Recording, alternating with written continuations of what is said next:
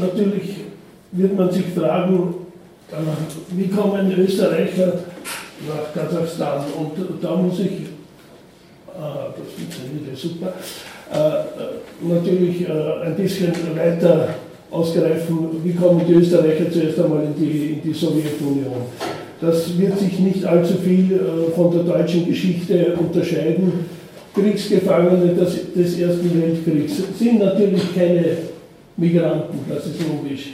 Aber wenn sie freiwillig dort bleiben, und das waren offensichtlich nicht wenige, dann sind sie doch irgendwie auch Migranten. Und äh, es gibt dazu überhaupt keine Zahlen, wie viele äh, Österreicher dort geblieben sind, aber man stößt immer wieder auf äh, Spuren von ihnen und deswegen wird vermutet, es könnten einige tausend zum Beispiel gewesen sein, Kriegsgefangene waren äh, circa eineinhalb Millionen. Aus Österreich-Ungarn muss man allerdings sagen. Äh, wie viele davon aus dem heutigen Österreich stammen, das kann äh, bis jetzt niemand genauer eingrenzen. So, das sind einmal die Kriegsgefangenen. Die kommunistische Migration ist ganz logisch. Äh, nach der Gründung der KPÖ gab es diverse Gründe.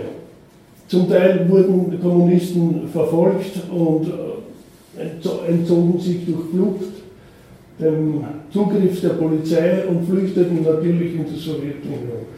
Andere wurden zur Schulung entsandt.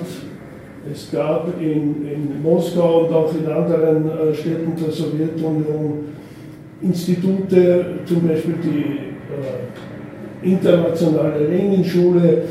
Da waren also sehr bekannte Persönlichkeiten unterwegs und darunter natürlich auch einige, äh, nicht wenige, muss man sagen, Österreicher auch, die dort äh, entsprechend äh, vorbereitet wurden für ihre Tätigkeit in der kommunistischen Bewegung. Der nächste Punkt ist die Arbeitsmigration. Das setzt in der Hauptsache ein mit dem ersten Fünfjahrplan in der Sowjetunion ab 1927 wurden viele Facharbeiter gebraucht und Ingenieure und es gab in Wien ein Büro, wo diese Leute angeworben wurden. Also die Sowjetunion hat, hat aktiv Leute angeworben zur Arbeit und die waren dann natürlich nicht nur in Moskau, sondern äh, über die ganze Sowjetunion verteilt. Die Großprojekte waren allerdings mehr in Sibirien und kaum welche in, in Kasachstan. Ich, es ist mir kein Fall bekannt von Staudämmen oder irgendwo, dass hier äh, viele äh, ausländische Facharbeiter in Kasachstan äh, waren. Die sind dann später erst hingekommen. Die Schutzbund-Emigration, das ist eine österreichische Besonderheit. Äh, Im Jahre 1934, im Februar 1934, hat es in Österreich je nach Sichtweise einen Aufstand äh, der, des sozialdemokratischen republikanischen Schutzbundes gegeben. Äh, man kann auch sagen, es war ein Bürgerkrieg, aber das Ganze hat nur circa drei Tage gedauert und viele sind dann geflüchtet, normalerweise in die Tschechoslowakei und von der Tschechoslowakei noch im selben Jahr, also das Ganze war im Februar, noch im, im April war schon ein großer Transport von Schutzbündlern in die Sowjetunion. Insgesamt sind etwa 700 Schutzbündler auf diese Art und Weise in die Sowjetunion gekommen und sie wurden dort praktisch als Barrikadenkämpfer und also mit viel Pomp und äh, willkommen geheißen einfach. Äh, Dazu kommen noch ca. 100 Schutzbundkinder, also die Kinder von Schutzbündlern, die in Österreich im Gefängnis waren, beziehungsweise auch hingerichtet wurden oder bei den Kämpfen umgekommen sind.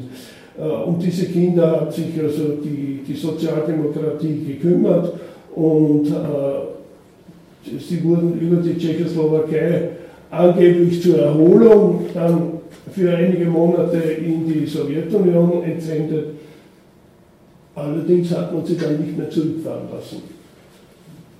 Dann, etliche Jahre später, kommen noch die jüdischen Emigranten dazu. 1939 war der erste Transport von österreichischen Juden im Oktober 1939.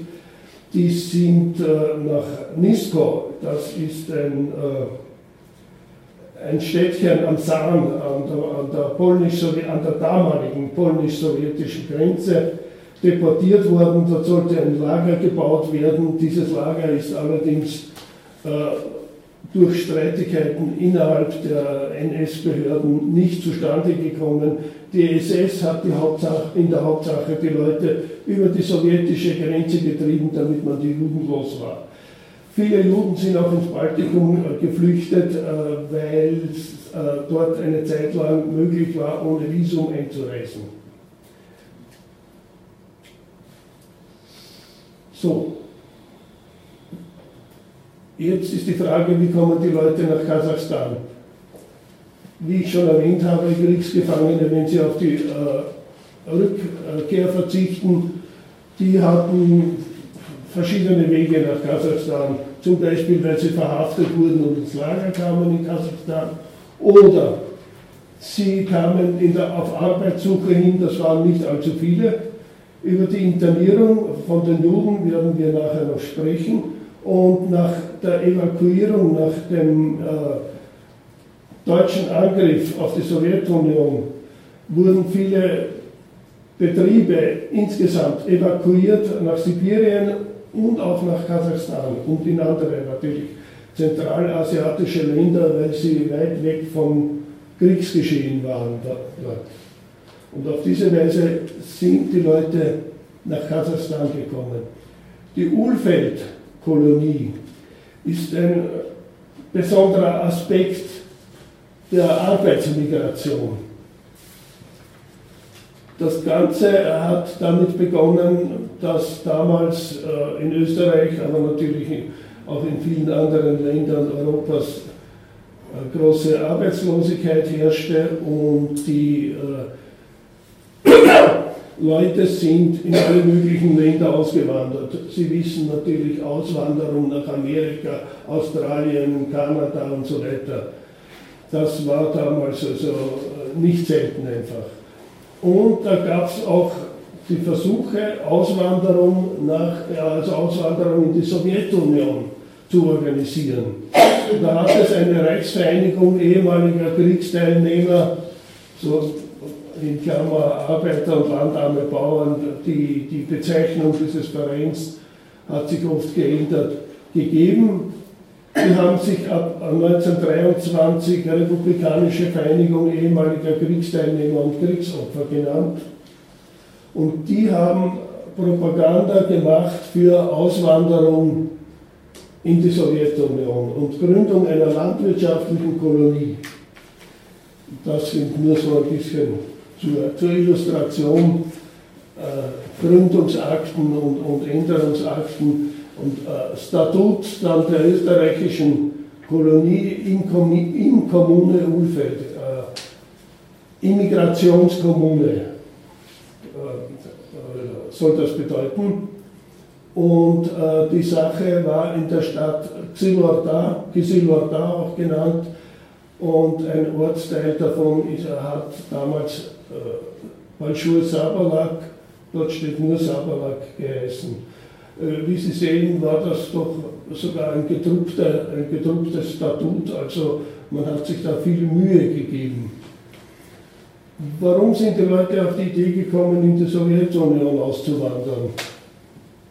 Das hängt damit zusammen, dass äh, die treibende Kraft in diesem Verein war ein gewisser Karl Uhl, ein Metallarbeiter aus Wien, der war ab 1924 Obmann dieser republikanischen Vereinigung und der war als Kriegsgefangener in der Nähe von äh, Xilor da, glaube ich, wenn ich mich recht erinnere, drei Jahre in einem Lager, hat dort vielleicht auch ein bisschen Russisch gelernt und war der Meinung, er kennt die Verhältnisse. Äh, Perovsk hat die Stadt äh, geheißen bis 1925, die, äh, bis sie 1925 in Xilorda oder Kisilorda umbenannt wurde. Und ich, es ist zu vermuten, es ist nur dieses eine Foto, das ich irgendwo im österreichischen Staatsarchiv gefunden habe, dass der Mann mit dem Bart, der dort steht, äh, dieser Karl ist. Aber man kann sich nicht ganz sicher sein. So, wie ist das Ganze vor sich gegangen? Im Oktober 1925 hat eine kleine Delegation dieser republikanischen Vereinigung eine äh, Erkundungsreise nach, äh, in die Sowjetunion gemacht. Sie haben äh, mehrere Gebiete angesehen, wo man eine landwirtschaftliche Kolonie anlegen könnte, unter anderem an der Wolga in der Nähe von Pakrovsk, Engels, wo also die, die Wolgadeutschen zu Hause sind und sie haben sich auch dort mit einem äh, führenden äh, Kader getroffen, der interessanterweise auch österreichischer Abstammung sogar war. In Moskau, beziehungsweise in der Sowjetunion, muss man sagen, war die Einwanderung von Ausländern nicht so äh, völlig von der Hand zu weisen. Man hatte schon Erfahrung damit. Es hat landwirtschaftliche oder vor allem landwirtschaftliche Kolonien schon ab 1920, 1921 gegeben.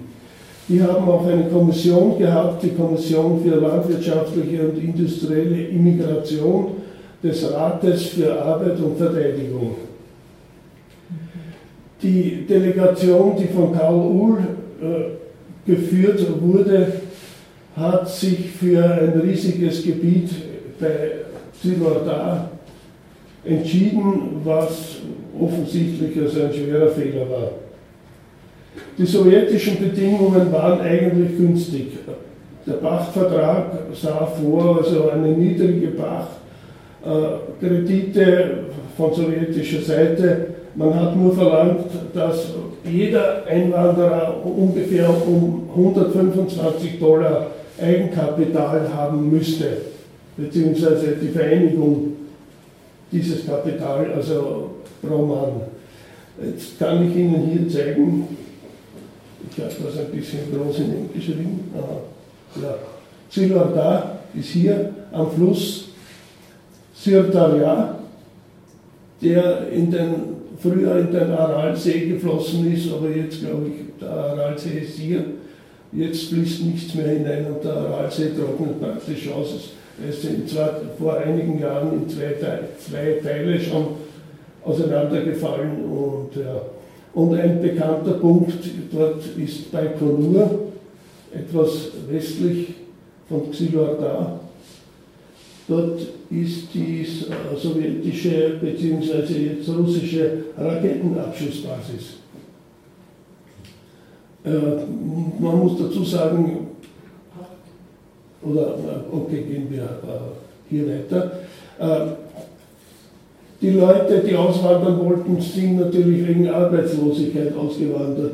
125 Dollar aufzubringen war im Normalfall nicht möglich. 125 Dollar, dieser Betrag war ungefähr das, was ein Arbeitsloser in einem Jahr in Österreich bekommen hat, sofern er überhaupt äh, berechtigt war, Arbeitslosengeld zu beziehen. Äh, die Republikanische Vereinigung hat sich natürlich entsprechend bemüht. Äh, die Rote Fahne ist ganz klar, die kommunistische Zeitung war natürlich also auf der Seite der Auswanderer in die Sowjetunion und hat propagandistisch unterstützt, aber die Republikanische Vereinigung hatte auch eigene Zeitung, die war nicht unbedingt also kommunistisch, die war linksorientiert, kann man sagen, aber zum Teil sozialdemokratisch und auch der Obmann Karl Uhl war Sozialdemokrat, kein Kommunist. Äh, es haben sich Demonstrationen gebildet über die Wiener Ringstraße äh, und die haben von der Regierung Unterstützung für die Auswanderung verlangt. Äh, die Delegation in der Sowjetunion hat an Ort und Stelle entschieden, okay, wir nehmen das Gebiet bei Zilordar in Kasachstan und äh, bauen dort unsere landwirtschaftliche Kolonie auf und haben sogleich einen Vertrag unterschrieben. Und dieser Vertrag natürlich, das hat schon die, die äh, Regierung ein wenig unter Druck gesetzt. Und äh, dadurch haben sie da, hat sie dann zugestimmt, 800 Schilling für jeden arbeitslosen Auswanderer zu äh, gewähren. Die Gemeinde Wien hat ebenfalls 800 äh, Schilling äh, für jeden Arbeitslosen, der aus Wien oder für, aus, der für Wien, für den Wien zuständig war, so, zu geben. Und die Arbeiterkammer hat pauschal 10.000 Schilling gegeben. Auch andere Gemeinden in Österreich haben für auswandernde Arbeitslose diverse, meistens kleinere Beträge äh, gegeben. Die Summe aus öffentlicher Hand war also ca. 180.000 Schilling. Verlangt hat man noch von jedem Auswanderer 200 äh, Schilling Eigenmittel und eine kleine Anzahl von Personen konnte also die 1000 Schilling Genossenschaftsbeitrag, das waren ungefähr 125 Dollar, auf, selbst aufbringen. Die Leute sind äh, ja, äh, aus verschiedenen Berufen stammten sie und das war auch eines der Probleme, wie sich dann herausgestellt hatte. Äh, wenn man eine landwirtschaftliche äh, Kolonie organisieren will, braucht man wenig Bergarbeiter, wenig Buchdrucker, Förster braucht man auch nicht in einem Gebiet, wo es keinen Wald gibt. Kürschner, Metallarbeiter, Mechaniker, sogar ein Musiker ist in der Liste enthalten, Sattler, Schleifer, Schlosser. Und, und Insgesamt zehn Gärtner und Landarbeiter waren dabei. Die Leute stammten aus Niederösterreich, aus Wien, wie Sie sehen, dann einige aus der Steiermark. Das waren, in der Steiermark gab es auch Bergbaugebiete mit arbeitslosen Bergarbeitern. Und daher also diese Zahl, dass die meisten aus Ostösterreich stammten und aus den anderen Bundesländern dann wenig. Es gab sechs ungarische und äh, tschechoslowakische Staatsbürger, ein Deutscher war dabei, ein gewisser Robert Strach aus Gaggenau in Baden-Württemberg. Auf den werden wir später noch stoßen. 143 äh, von den ca. 200, von den 200 Personen, die ähm, am äh, Anfang März 1926 weggefahren sind, waren Arbeitslose und 26 waren Ausgesteuerte. Das heißt, sie haben keine Arbeit, Arbeitslosenunterstützung mehr bekommen. Die Zeitungen haben natürlich groß berichtet, nach Zentralasien. Und äh, am 31. März, am, am, 3. März hätten sie wegfahren sollen. Und dann ist leider äh, ein kleines, unangenehmes äh, Ereignis dazwischen getreten Einige der Auswanderer wurden verhaftet, weil sie im Arsenal, das ist ganz nahe dem Bahnhof, haben sie Matratzen und Kleidung und so weiter gestohlen, die wurden verhaftet. Deswegen ist es zur Verzögerung gekommen. Man wollte versuchen, sie noch loszueisen, aber die konnten dann ein paar Monate später erst nachreisen. Und dann ist der, Zug, der Sonderzug erst am 4. März abgefahren. Das, äh, dass das so lange gedauert hat, wundert mich auch ein bisschen, weil so weit ist die Strecke ja doch nicht. Aber an der Grenze gab es immer Aufenthalt, es musste Holz zugeladen werden, das man in Polen eingekauft hat. Und äh, es gab zum Teil auch äh, Begrüßung und, und sogar äh, Theatervorstellungen für einige. Und dann sind sie am Bahnhof in Xyl-Ordar angekommen das ist ein Foto aus der damaligen Zeit. Und äh, wie Sie von meinem Foto sehen, im Grunde schaut es heute genauso aus, nur dass das sehr schön renoviert wurde jetzt. Das ist der Bahnhof von Südortal äh, 2017. So, ich äh, habe mir extra eine Bahnstrecke sozusagen geleistet, obwohl es also eher langweilig ist, durch die Städte zu fahren, nur um zu sehen, wie es denn wirklich am Land aussieht, weil vom Flugzeug aus sieht man wenig. Und das Foto ist zugegeben nicht sehr gut, aber vom fahrenden Zug aus ist halt schwierig irgendwie. Aber man kann sich vielleicht vorstellen, wie die Gegend aussieht. Gebüsch, manchmal eine Herde von Schafen oder auch ein paar Kamele kann man sehen unter Umständen. Und äh, so schaut die Gegend aus, wo die Kolonie gebaut wurde. So schaut sie heute aus. Wie sie damals ausgesehen hat, ist schwer zu sagen. Äh, ich war in äh, da im Heimatkundemuseum. Die hat das Einzige, was sie überhaupt von dieser Kolonie dort wussten, war, sie haben mir einen Stempel gezeigt.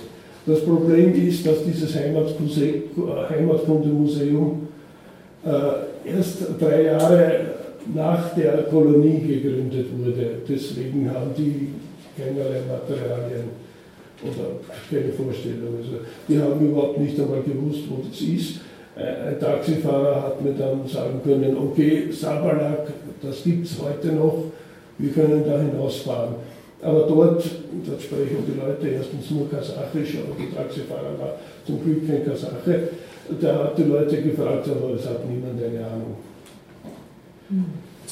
Die Probleme der Kolonie, die sind also ganz schnell aufgetreten. Die Leute haben gestritten, weil die Bedingungen hart waren. Manche haben gleich von Anfang an die Arbeit verweigert. Man kann sich vorstellen, äh, wie es ist, wenn man den Boden erst urbar machen muss.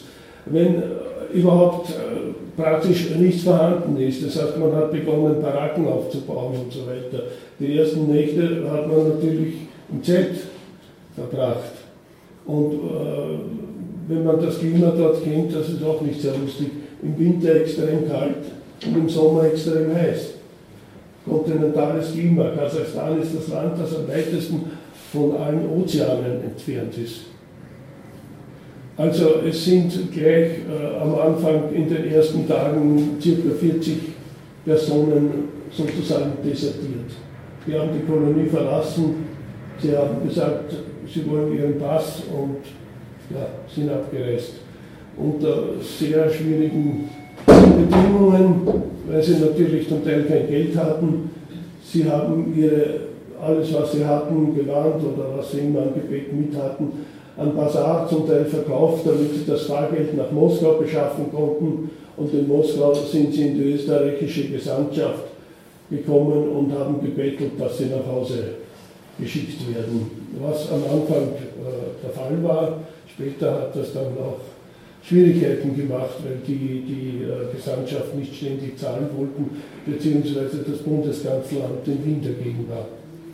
So, äh, was war das Problem dort? Unter anderem, äh, dass der Boden ziemlich unfruchtbar war.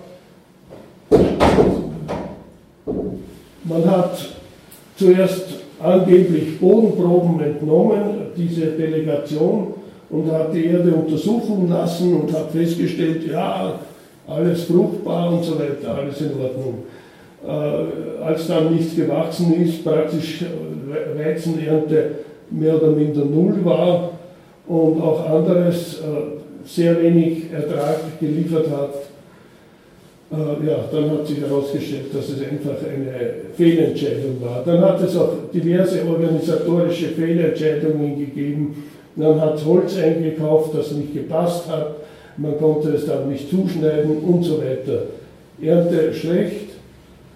Man hat gelebt von Krediten. Die sowjetische Seite hat ziemlich viel Kredite gegeben. Intern haben sich die, die Kolonisten zerstritten.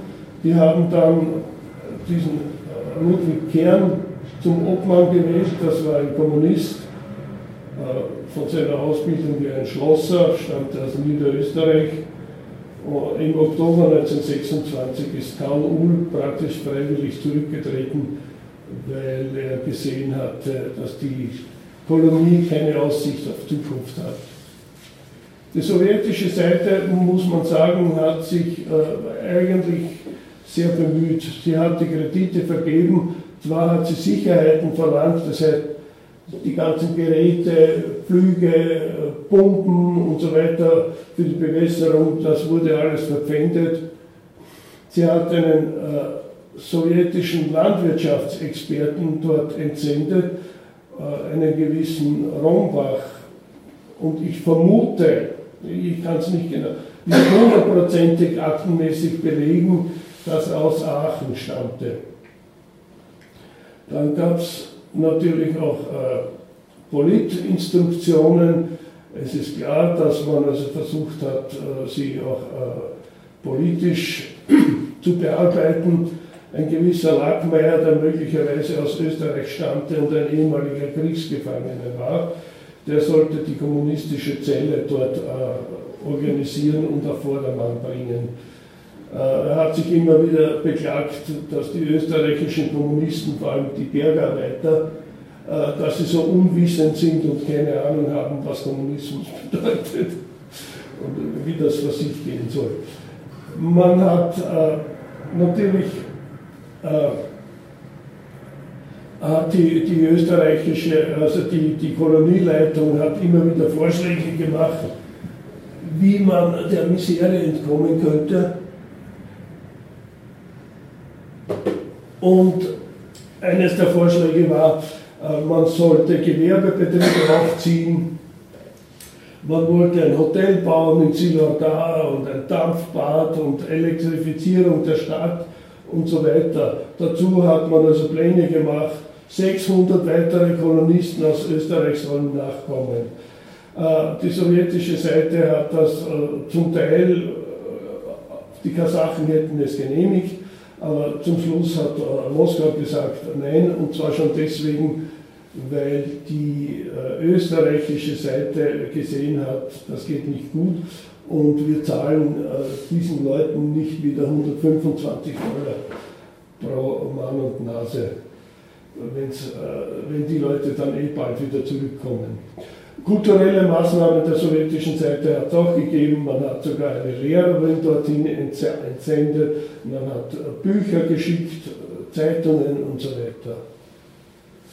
Über diesen Ludwig Kern habe ich einiges herausgefunden. Er stammte aus Zissersdorf in Niederösterreich, war ebenfalls Kriegsgefangener in der Sowjetunion und ist wie viele andere Kriegsgefangene, damit aus dem Lager freikam, in die Rote Armee eingetreten Manche sind übrigens auch Kriegsgefangene in die Weiße Armee eingetreten, ist da auch natürlich vorgekommen im Bürgerkrieg gewesen dann. Und dieser Kern war dann Leiter der Kolonie ab äh, Oktober 1926. Äh, dort hat er auch eine Österreicherin geheiratet. Er wurde dann nach Österreich entsendet aus der Kolonie, um den Nachzug von ca. 400 weiteren Kolonisten zu organisieren. Das Ganze hatte überhaupt keine, keine wirkliche Basis äh, und äh, hat alles nicht geklappt. Kern ist dann in der Sowjetunion geblieben, vorerst als Bauarbeiter und Schlosser in Alma-Ata. Später hat er an der Turk Sieb gearbeitet und im Dezember 1937 wurde er aus der Sowjetunion ausgewiesen. Äh, wie so oft hat man ihm äh, vorgehalten, wenn er nicht äh, bereit ist, die sowjetische Staatsbürgerschaft anzunehmen, wird er ausgewiesen und ja, wahrscheinlich war es sein Glück, dass er ausgewiesen wurde. Aus äh, seiner Biografie ist insofern äh, relativ bekannt, weil er von der Gestapo verhört wurde als Russland-Rückkehrer und äh, dadurch wissen wir einiges. Natürlich hat er bei der Gestapo verschwiegen, dass er äh, Mitglied der Kommunistischen Partei war, dass er dort sogar Chef der Kolonie war und so weiter, sondern er hat sich als äh, Sozialdemokrat bekannt und die einzige Organisation, der er angeblich angehörte, waren die Gewerkschaften. Da habe ich auch ein Foto von ihm die Gestapo hat. Also alle, im, Prinzip alle, die in diesen Jahren aus der Sowjetunion zurückgekommen sind, äh, verhört und äh, natürlich Fingerabdrücke und Foto und so weiter. Diese Leute waren alle äh, selbstverständlich höchst verdächtig. In Österreich hat, hat es einen ziemlichen Wirbel gemacht, die ganze Geschichte immer wieder in der Presse. Äh, es hat sogar eine Intervention im, im äh, Parlament gegeben. Die Regierung hat beschlossen, man will nachsehen, was mit dieser Kolonie los ist und hat einen Mitarbeiter der Gesandtschaft in Moskau nach Kasachstan geschickt, der hat sich alles angesehen und der hat damals, das war im Sommer 1926, äh, noch durchaus äh, positiv berichtet. Äh, er war der Meinung, die Kolonie wäre, es wäre möglich, die Kolonie weiterzuführen, sie sei lebensfähig. Allerdings hat er auch vorgeschlagen, Neuorientierung Stadt Landwirtschaft, diverse Gewerbebetriebe, zum Beispiel in Bäckerei, Tischlerei.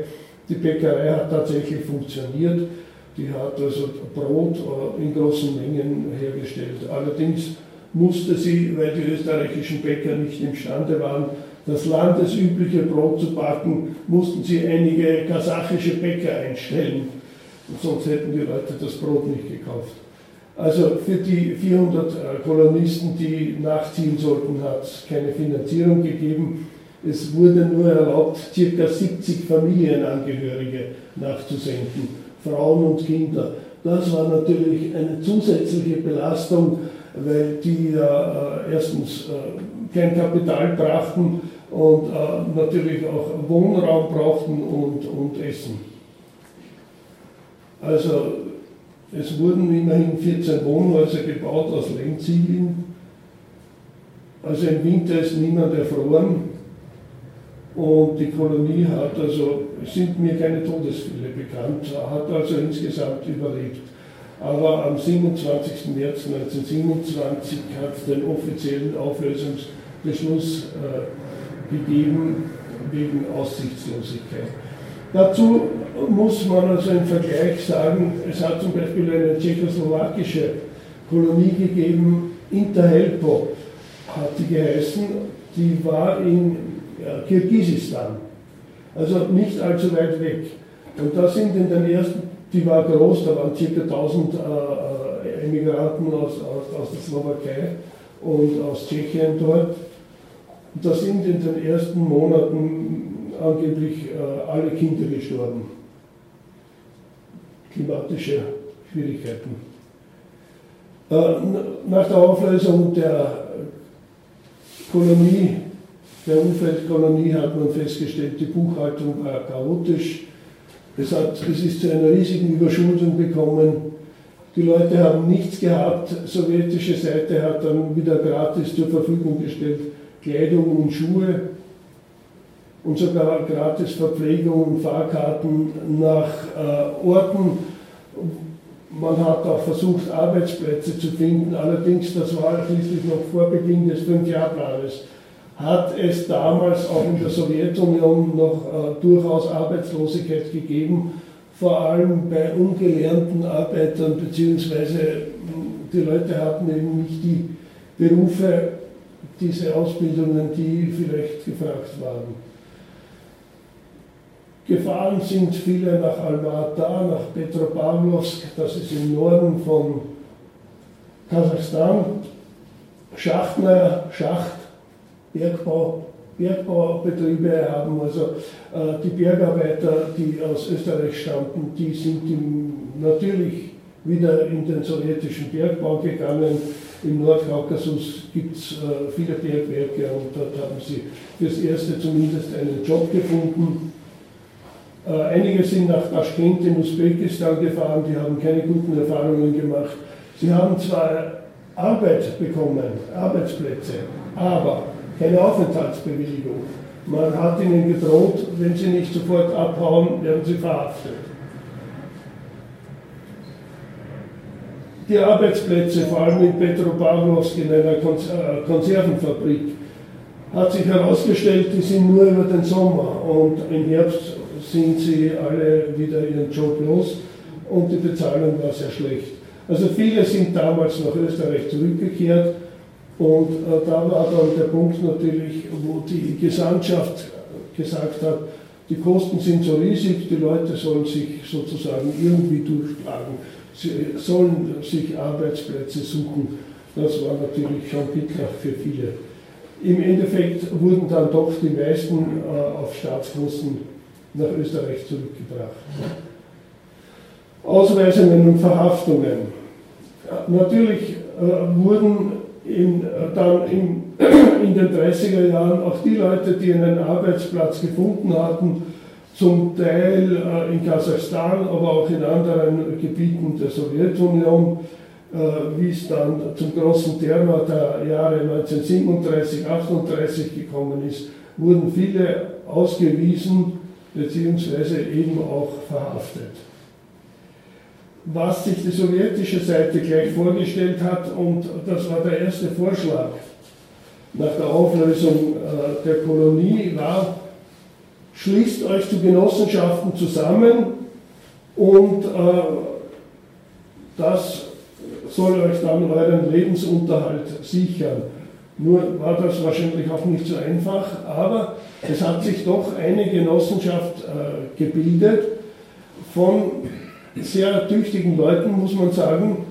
Äh, 13 Personen waren das, äh, von denen elf ehemalige Kolonisten waren und zwei waren zufällig, sind irgendwie dazugestoßen zu dieser äh, äh, Genossenschaft, zu diesem Artiel. Und äh, diese Personen hatten dann auch noch 18 äh, Familienmitglieder. Die waren beschäftigt beim Bau eines Krankenhauses in Zilorga.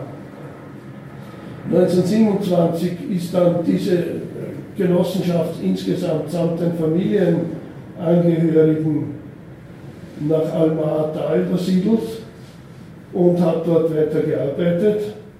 Der Leiter war ein gewisser Alfred Höflinger, der aus Wien stammte, aber ein gebildeter Mann war, er konnte auch angeblich gut Russisch und äh, hat eine Kaufmannslehre in Nürnberg gemacht und war auch vier Jahre Kriegsgefangener in Sibirien. Diese Leute haben allerdings äh, nicht unbedingt ein sehr angenehmes Schicksal im Weiteren gehabt.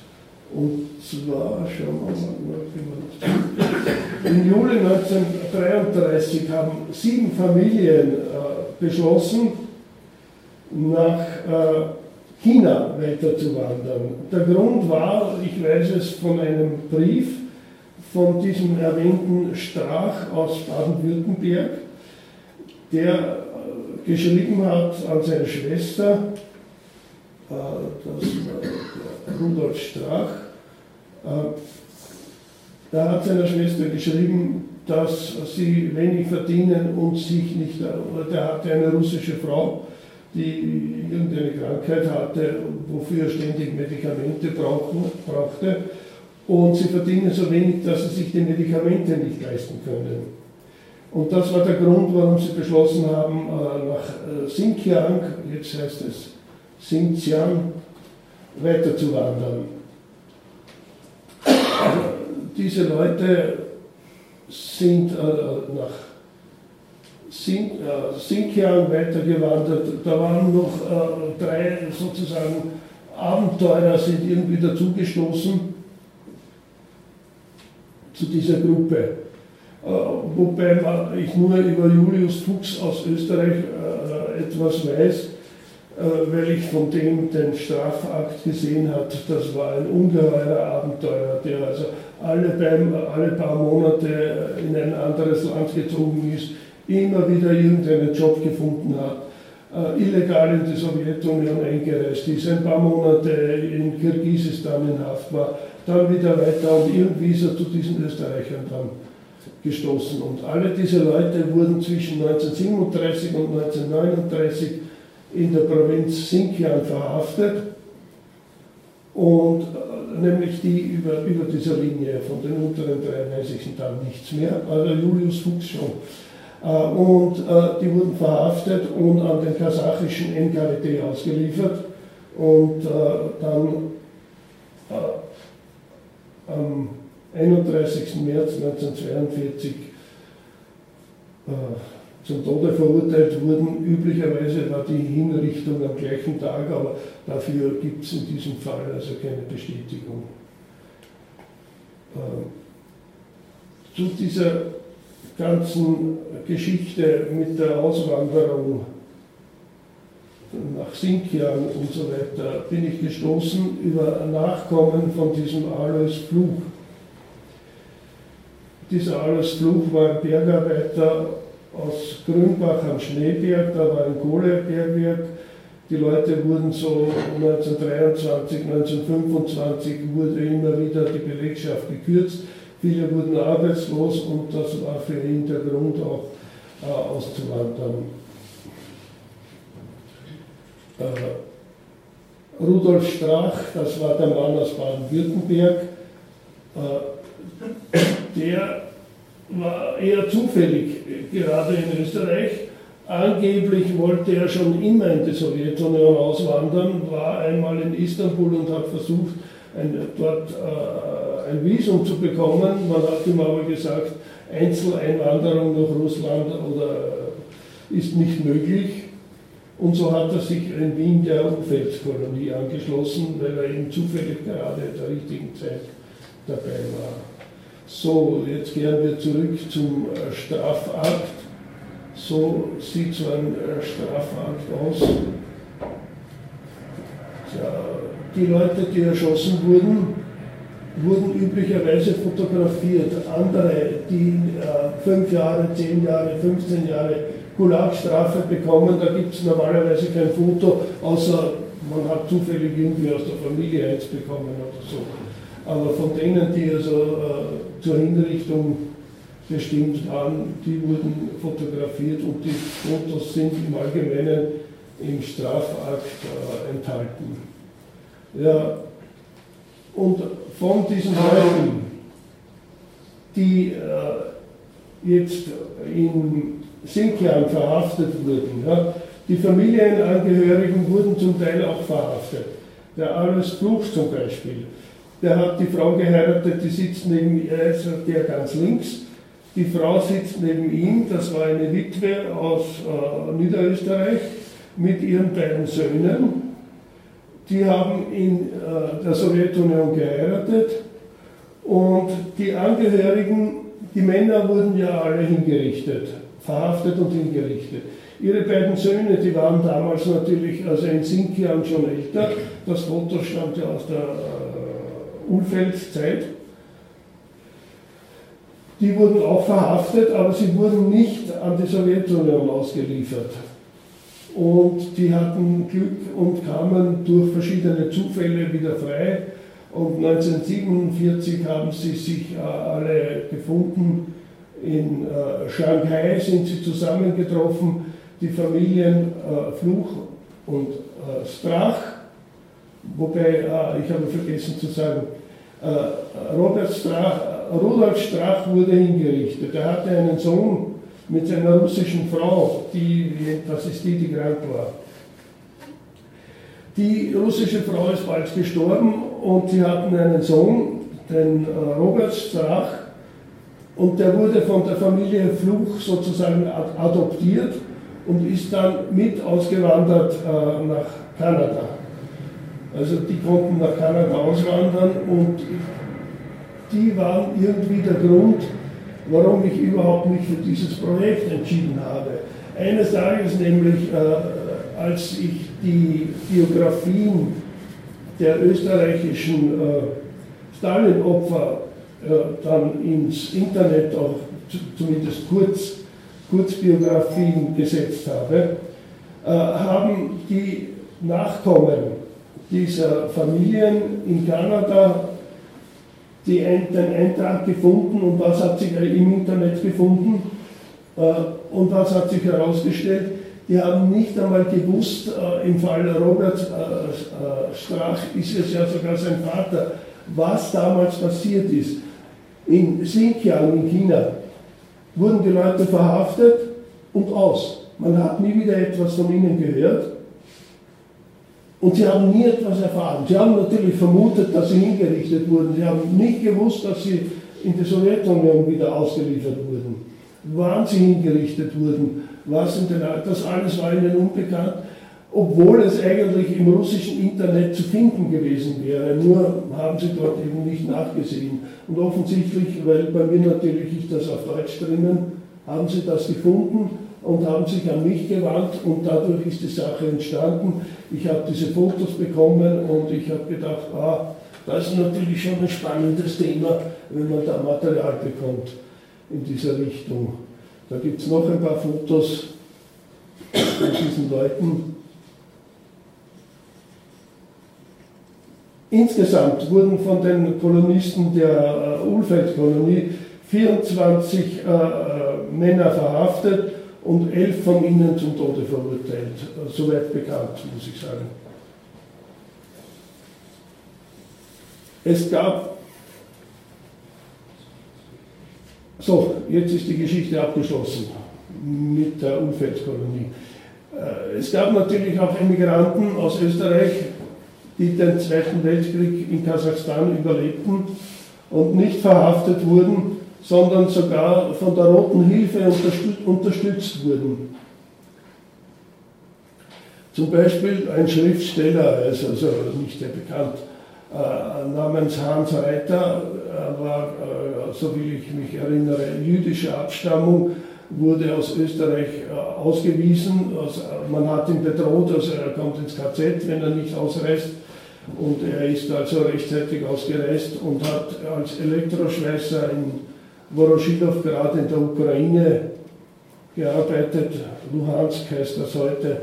Das ist das Gebiet, das jetzt äh, wieder sehr im Gespräch ist, weil es also ja,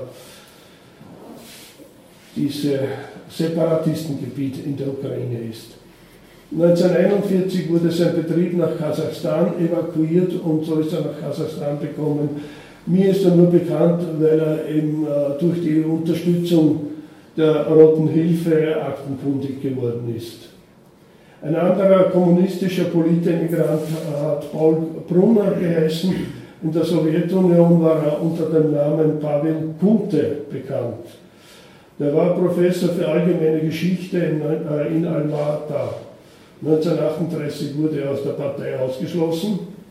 Es ist ihm aber also vorläufig nichts passiert. Er folgte seiner Frau in die Verbannung.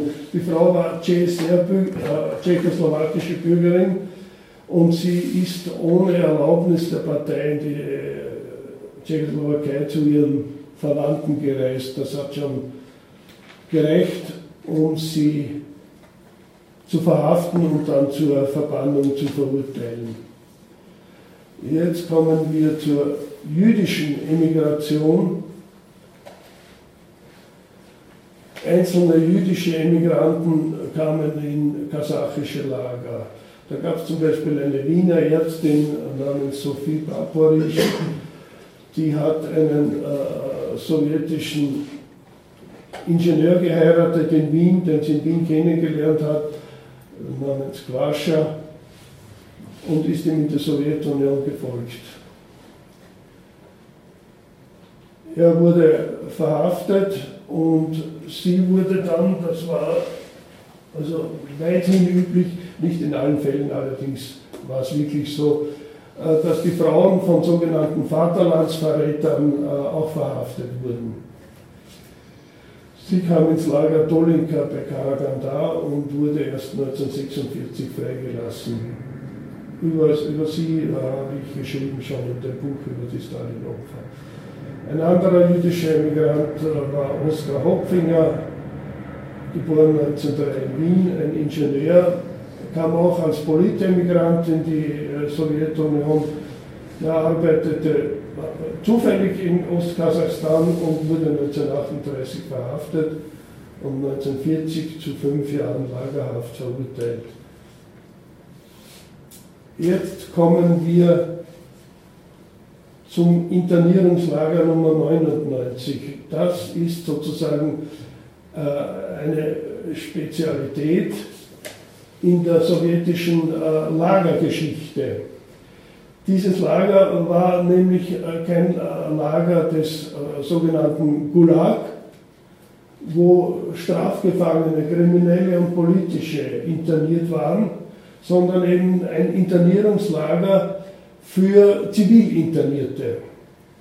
Geführt wurde es vom NKWD, aber es war tatsächlich so, dass dort äh, doch äh, nicht äh, die äh, strenge Lagerordnung wie im Gulag mit härtester Zwangsarbeit und so weiter vorgesehen war.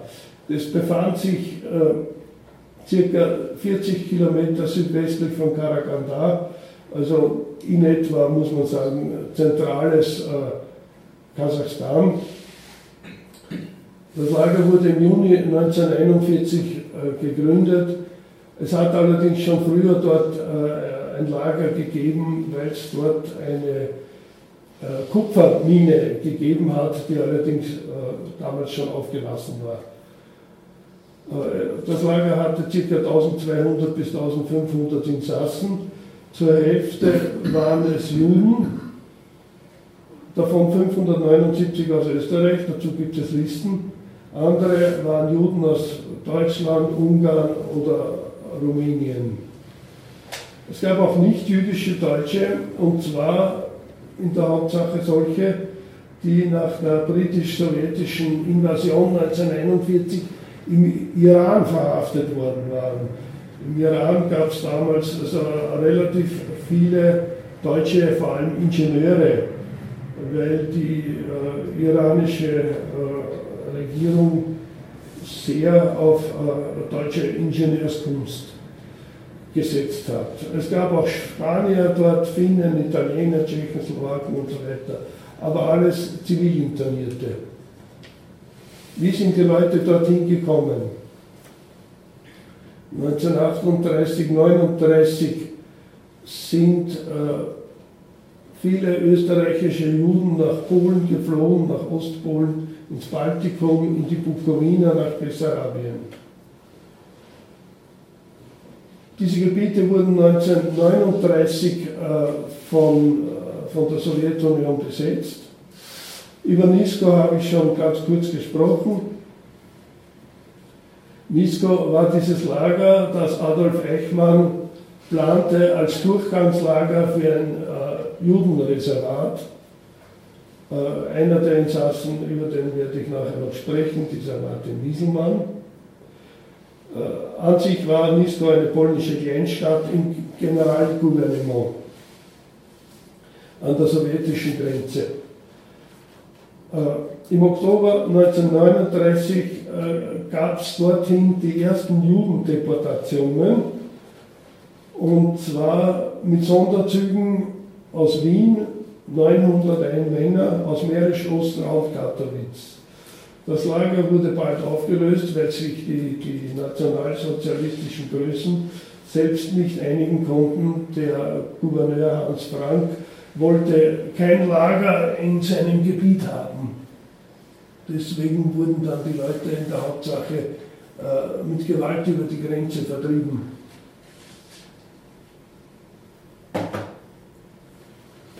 Es ist interessant, dass die äh, ganze Geschichte dieses Lagers und die Schicksale dieser Juden noch nicht aufgearbeitet sind. Und man weiß nicht, äh, man kann ja annehmen, dass der NKWD also von diesen Dingen, vom Zustrom von Juden aus äh, sozusagen dem deutschen Besatzungsgebiet in Polen natürlich gut informiert war und dass es dazu Direktiven und so weiter gegeben haben muss. Aber äh, es ist nicht bekannt, wo alle diese Materialien liegen. Da haben Historiker noch eine Menge Arbeit vor sich. Es gibt einige wenige Rückkehrer, die dann von ihren Schicksalen berichten. Und manche von diesen Leuten sind dann in diesem Lager Nummer 99 in äh, äh, Karaganda gelandet. Andere wurden zu, als Holzfäller irgendwo im Norden der Sowjetunion eingesetzt und hatten also ein sehr sehr hartes Schicksal. Und es sind nicht sehr viele zurückgekommen. So, manche wurden natürlich verhaftet, ausländische Spione. Äh, Im Baltikum, die Juden, die nach dem 22. Juni 1941, also nach dem Angriff auf die Sowjetunion, äh, sich dort befanden, man muss sagen, sie hatten äh, wirklich Glück, weil die sowjetischen Behörden haben sie verhaftet, weil sie ja in ihren Augen Deutsche oder Österreicher oder was auch immer waren, jedenfalls feindliche Ausländer. Sie haben sie verhaftet und deportiert und auf Umwegen sind sie dann eben in äh, Kasachstan gelandet. Aber diejenigen Juden, die keine Ausländer waren zum Beispiel, und äh, die äh, SS hat äh, dort äh, sehr schnell alle Juden verhaftet und zum Teil gleich erschossen bzw. in diverse Lager geschickt. Die hatten also Glück, wenn sie verhaftet wurden von sowjetischer Seite und deportiert wurden, weil da waren sie dem deutschen Zugriff entzogen. Die Mehrzahl dieser verhafteten ausländischen Juden war vom Sommer 1941 bis zum Sommer 1942 in einem Lager bei Novosibirsk. Das Lager war äh, nicht so organisiert wie in, das Lager in, in Kasachstan, sondern sie mussten nicht arbeiten dort. Allerdings haben sie also ganz wenig äh, zu essen bekommen. Es gab auch einen zweiten Weg über ein anderes Lager in der Nähe von Akhtybinsk, das ist in Nordwest-Kasachstan. Auch über, diesen, äh, über diese Zwischenstation sind einige äh, dann in das Lager von äh, Spask, beziehungsweise dann 1943 wurde in, einem Benacht ganz in der Nähe das Lager Kokusek aufgebaut und dort sind sie 1943 dann gelandet. Die Bedingungen in diesem Lager waren, obwohl es, wie ich schon erwähnt habe, vom NKWD geleitet wurde, nicht so grausam wie im Gulag. Also Familien zum Beispiel äh, hatten untertags durchaus Kontakt, nur nachts mussten Frauen und Kinder in getrennte Baracken. Es gab eine Arbeitsverpflichtung, vor allem in der Landwirtschaft, auch für Jugendliche. Äh, das war sicher nicht sehr lustig, wie aus einigen äh, Berichten, die erhalten geblieben sind von Leuten, die zurückgekommen sind. Aber es, man konnte überleben einfach. Und Strafen zum Beispiel waren nicht grausam. Normalerweise gab es keine Prügelstrafe oder so. Gehungert haben sie allerdings schon, aber, und ich komme später noch auf den Mann zu sprechen, den ich persönlich kannte, weil ein Arbeitskollege von mir war, äh, der sagte, ja, wir hatten wenig zu essen, aber die, die uns bewacht haben, die hatten auch nicht mehr. Es gab natürlich Krankheiten, viele Todesfälle, wie man sich vorstellen kann, aber es gab Lagerärzte, es waren unter den Juden auch Ärzte, also österreichische Ärzte, ein österreichischer Zahnarzt, ein österreichischer allgemeiner Arzt, der sehr geschätzt wurde und die haben sich also in die Behandlung geteilt mit den sowjetischen Ärzten, beziehungsweise die sowjetischen Ärzte haben sich eher nicht eingemischt. Also keine grausame Behandlung, es gab auch eine Art Kulturleben, es gab äh, Leute, die hatten Musikinstrumente, es gab sogar Schulunterricht für Jugendliche, zumindest im Winter, wenn ohnehin keine Arbeit war. Und in, in, diesem Lager wurden also zwei bis drei Dutzend Kinder geboren. Die Lagerleitung war anfangs angeblich nicht sehr begeistert, aber äh, sie haben dann sogar also diesen Familien geholfen. Jetzt möchte ich Ihnen noch äh, ein paar Namen vorstellen zum Beispiel diesen Martin Wieselmann, geboren 1908 in Lackenbach, das ist, jetzt ist das Burgenland, zur Zeit seiner Geburt ist er in Deutsch-Westungarn, also auf ungarischem Gebiet natürlich geboren. Die Eltern wurden 1941 in ein Ghetto in Polen deportiert. Die jüngeren Geschwister hatten Glück, die kamen 1938 nach England. Für diesen Transport war er schon zu alt. Martin Wieselmann war ein Teilnehmer des ersten Misko-Transports.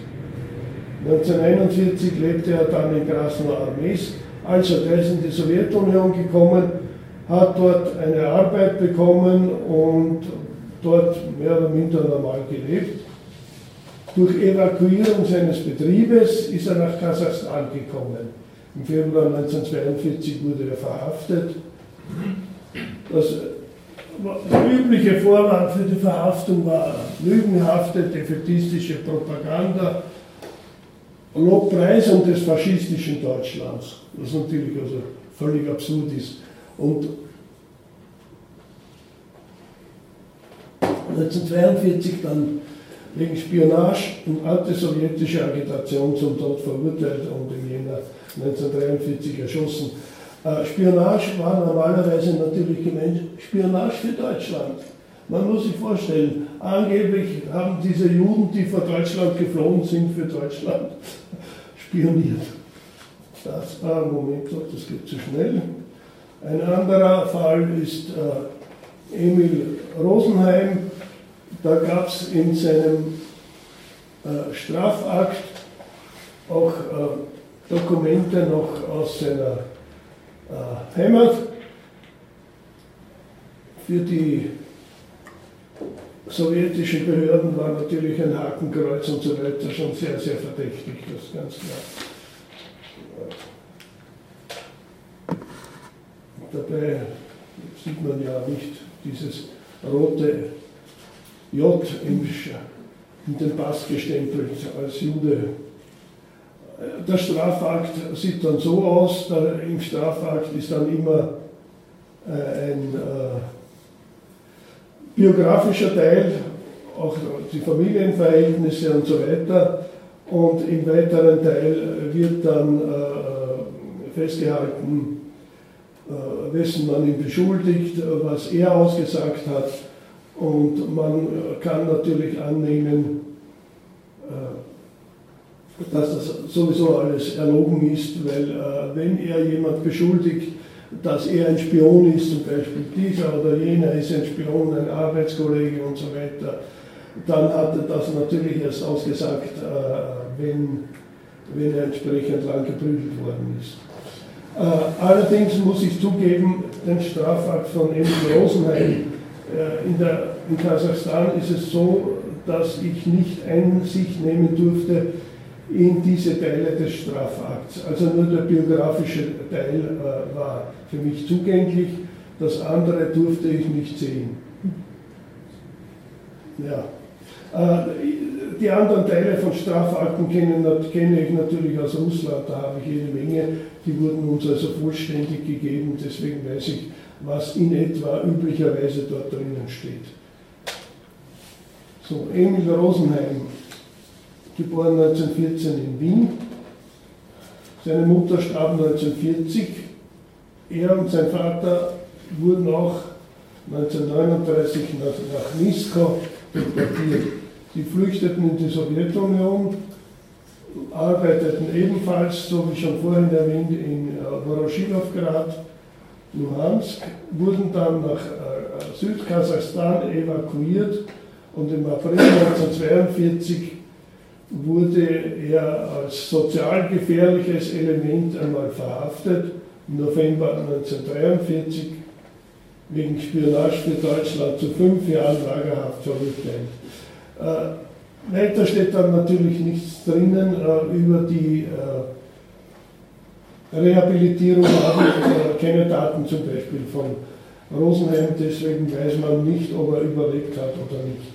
Sein Vater lebte jedenfalls dort noch, äh, damals noch. Er lebte in einem Invalidenheim in der Nähe von Katharinenburg, wenn ich mich recht erinnere.